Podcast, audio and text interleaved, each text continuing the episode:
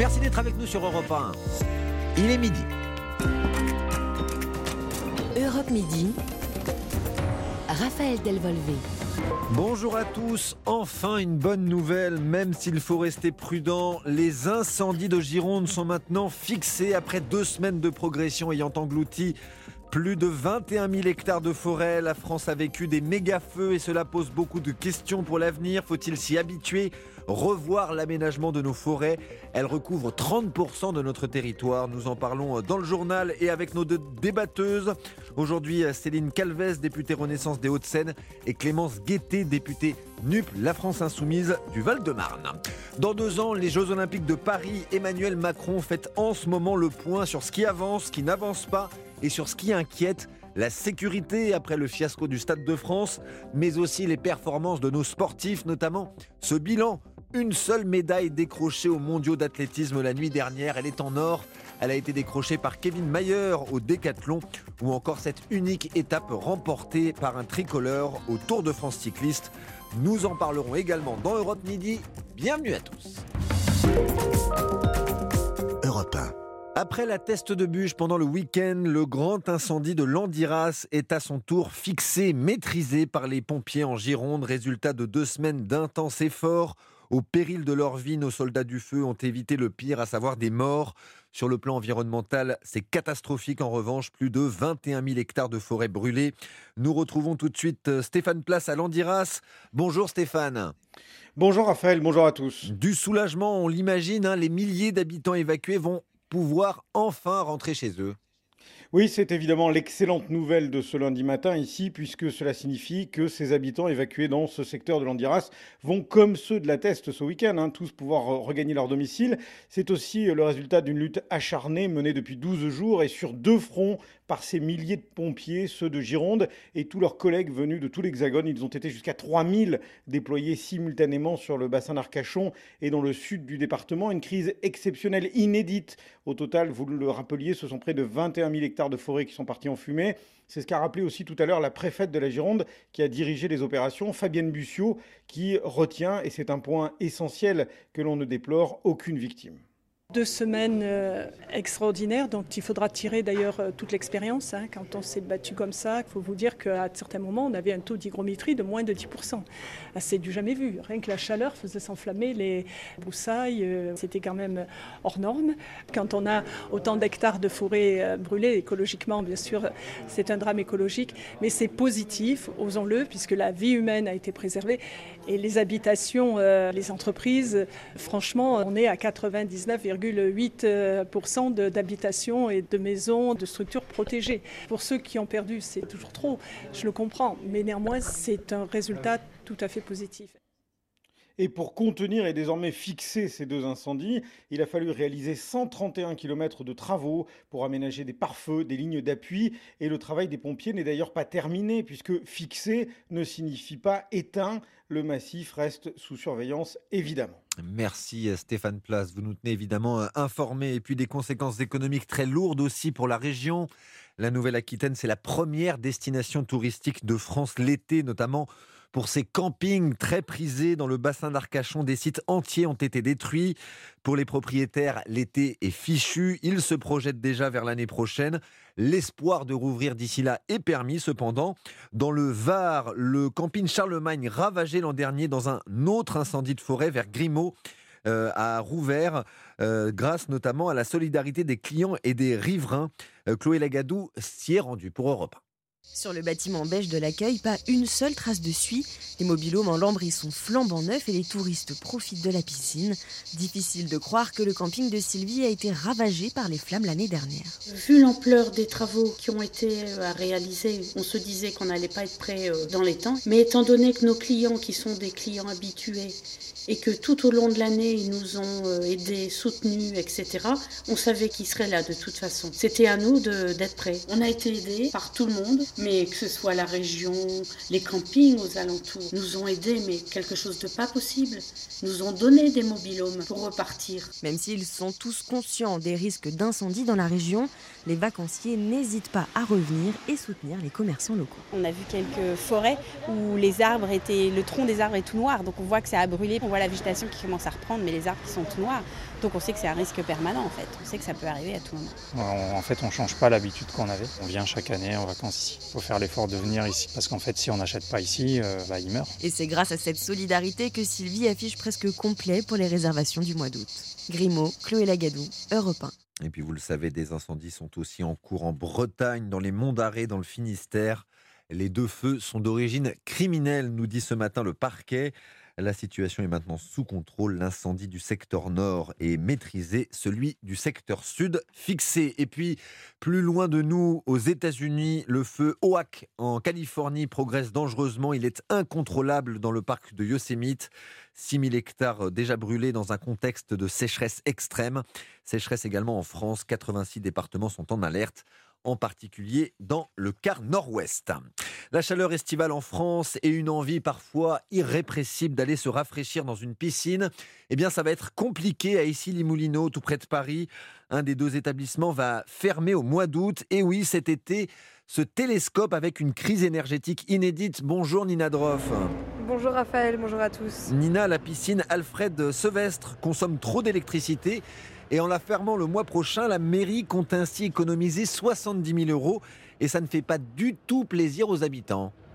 Non, pas du tout. Ici, la plupart des habitants apprennent la nouvelle en arrivant devant les portes closes de la piscine. Fermeture estivale jusqu'au 4 septembre, peut-on lire écrit en rouge à l'entrée. Gisèle, habitante du quartier, est furieuse. Moi, je pense que c'est inacceptable.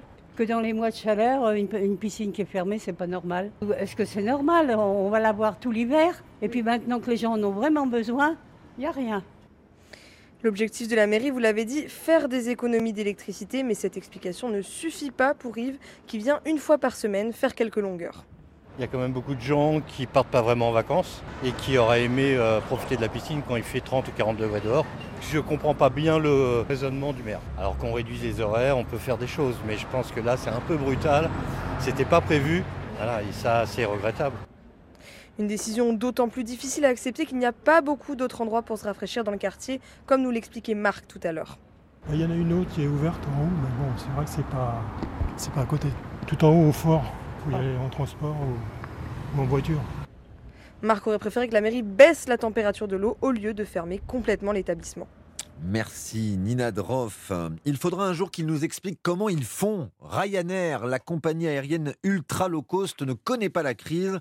Elle enregistre d'importants bénéfices au premier trimestre, 170 millions d'euros, alors que le secteur aérien est très perturbé. Quand ça n'est pas le Covid, ce sont les grèves.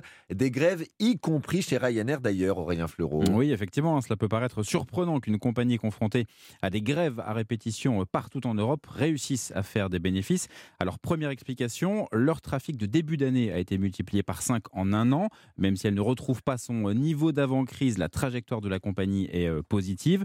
Autre explication, Ryanair n'est que très peu impacté par la hausse du coût du carburant puisque 80% de ses achats de kérosène étaient déjà couverts. Hein. Il y a toujours cette anticipation de plusieurs mois dans le secteur aérien.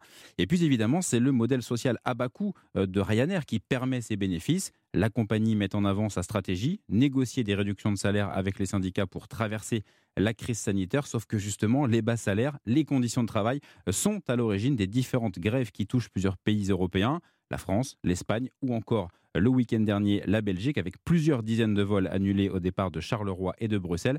Forcément, ces bénéfices annoncés ce matin vont peser dans les futures négociations avec les syndicats de la compagnie. Merci Aurélien Fleureau du service économie d'Europe 1. Période tendue dans l'aviation européenne. Un nouvel avis de grève lancé ce matin chez Lufthansa. Appel lancé par l'un des deux principaux syndicats de la compagnie allemande. C'est un conflit sur les salaires. Des retards et des annulations sont à prévoir chez Lufthansa.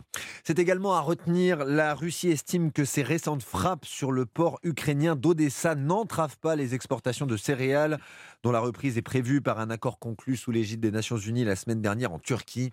Selon le Kremlin, les bombardements menés samedi à Odessa visaient uniquement des infrastructures militaires. Et puis le pape François est bien arrivé au Canada hier, malgré ses problèmes de mobilité. Le souverain pontife est en pèlerinage pénitentiel. Il vient renouveler les excuses de l'Église pour son implication dans les violences commises dans les pensionnats pour autochtones entre 1831 et 1996 au Canada. Dans deux ans, les Jeux Olympiques de Paris. Deux ans, c'est peu et tous les voyants ne sont pas forcément au vert. Réunion de chantier en ce moment à l'Elysée. Le président Emmanuel Macron et la première ministre Elisabeth Borne réunissent les acteurs concernés. Ils évoquent les retards de chantier, les dérapages budgétaires, la carte des sites qui n'est toujours pas figée.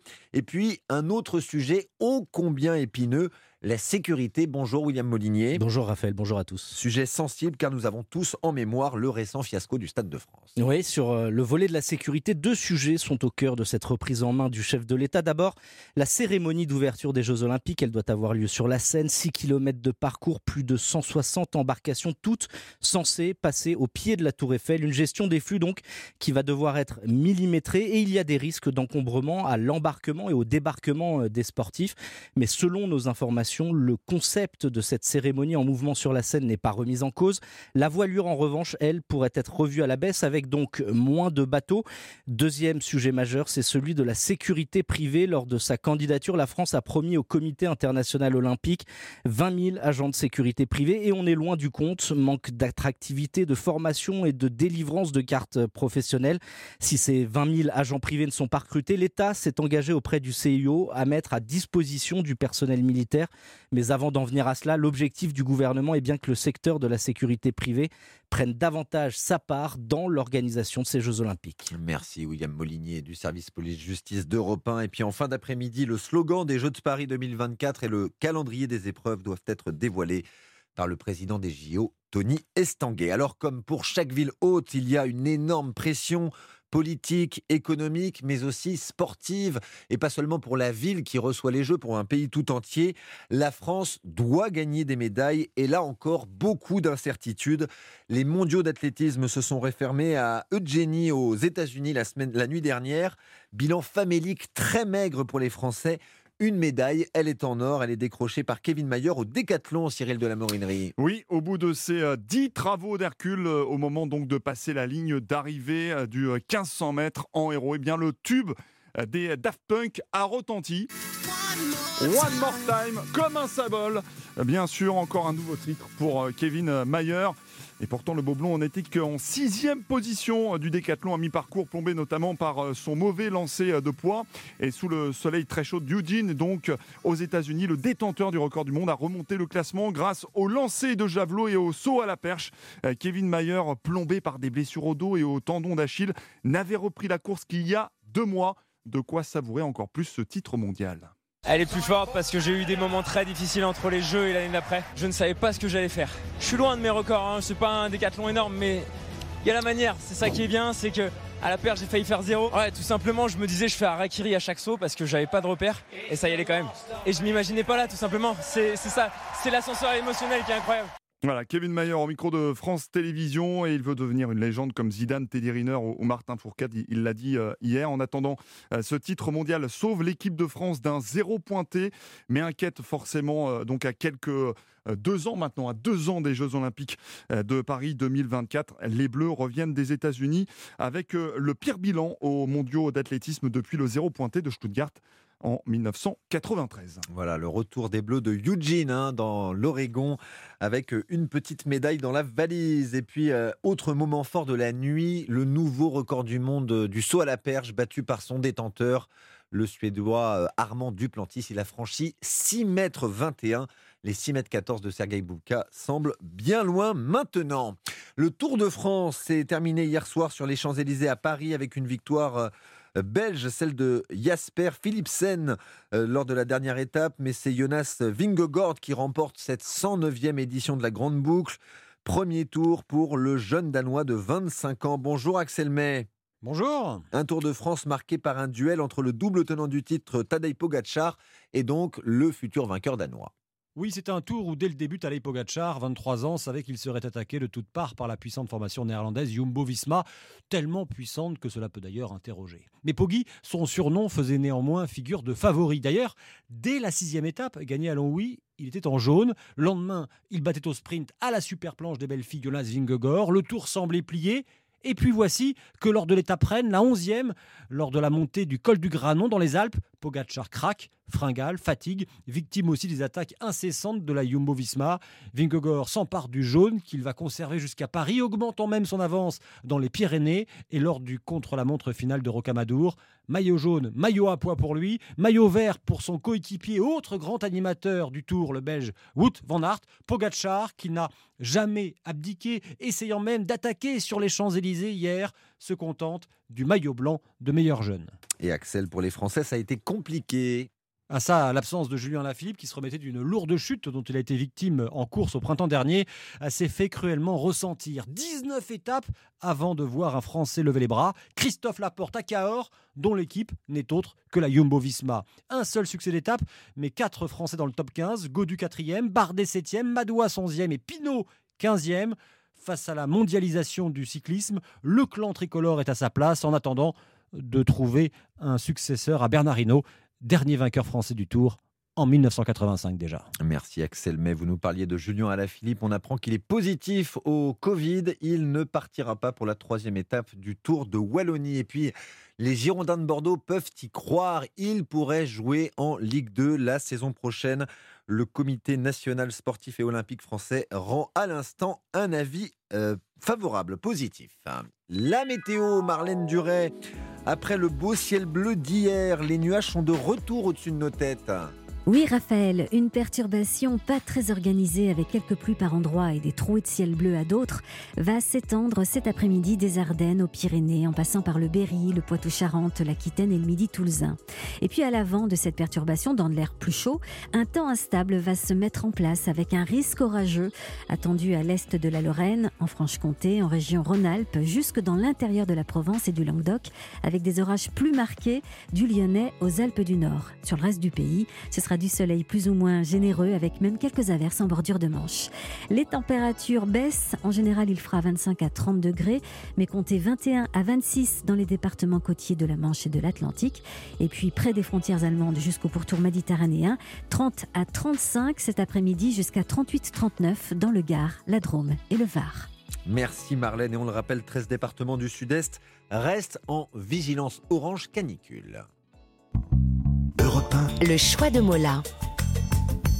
Votre chronique littéraire quotidienne, le choix de Mola, notre librairie partenaire à Bordeaux. Stéphane Place, vous avez choisi un livre signé Vanessa Schneider. La journaliste raconte le parcours d'une jeune femme, Joël, à la vie paisible à Neuilly-sur-Seine.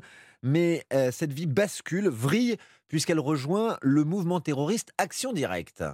Oui, c'est un roman qui nous renvoie au milieu des années 80. Des dizaines de milliers d'affiches sont collées partout en France, notamment dans les couloirs du métro parisien. Un avis de recherche à l'américaine, la police traque les membres d'Action Directe, ce groupe terroriste d'extrême gauche qui enchaîne les braquages, les attentats à l'explosif, les assassinats. Le général Audran et le PDG de Renault, Georges Bess, tomberont sous leurs balles. C'est en partant de cette histoire vraie que Vanessa Schneider a construit ce récit, mêlant donc la réalité à la fiction, en créant par exemple un personnage de flic, Luigi Pareno. Rouillant, Ménigon, Aubron et Cipriani seront finalement arrêtés dans une ferme isolée dans le Loiret en février 87. La fille de Deauville, c'est le titre de ce livre qu'a beaucoup aimé Lucie Leroy, libraire chez Mola. Roman très documenté, il faut quand même dire roman puisqu'il y a un personnage fictif qui est le personnage du policier. Mais sinon, effectivement, la fille de Deauville, c'est Joël Aubron, qui a commis plusieurs attentats au nom d'Action Directe dans les années 80, qui est sorti de prison dans les années 2000 et qui est décédé euh, il y a quelques années. Et je trouve ce qu'il y a de plus beau dans ce livre, c'est que euh, Vanessa Schneider fait très attention de ne pas juger les gens. Son idée, c'est vraiment de décortiquer une époque, un sentiment et de comprendre comment est-ce que tout ça a pu se passer pour une jeune fille de 20 ans. Grand reporter au monde, romancière, Vanessa Schneider précise au micro européen de Philippe Vandel pourquoi elle a décidé de placer Joël Aubron au centre de son histoire. Parce que Joël Aubron, c'est la plus jeune des quatre, qui, à l'âge de 20 ans, euh, est partie de chez ses parents, est partie dans le mouvement des squats, puis euh, est entrée dans ce groupuscule qui prenait euh, la lutte armée. C'est la plus jeune, c'est la, un peu la bourgeoise des quatre. Les autres ont des parcours vraiment, ils viennent de milieux extrêmement modestes,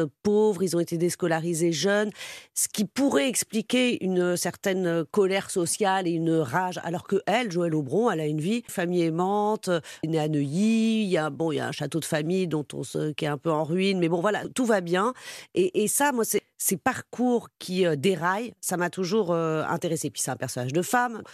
J'ai travaillé sur, sur ma cousine, Maria Schneider, qui était aussi une femme à la fois très puissante, mais une femme aussi qui, qui a déraillé. J'aime bien les femmes qui vont très loin, qui vont trop loin, qui tombent dans, dans les excès. Et Vanessa Schneider rappelle à la fin de son livre que les quatre d'Action Directe, lors de leurs différents procès, n'ont jamais voulu répondre aux questions sur les actes commis et n'ont jamais exprimé ni remords ni regret. Merci Stéphane Place. Le choix de Mola, c'est à retrouver dans la matinale d'Europe 1 tous les jours et dans Europe Midi.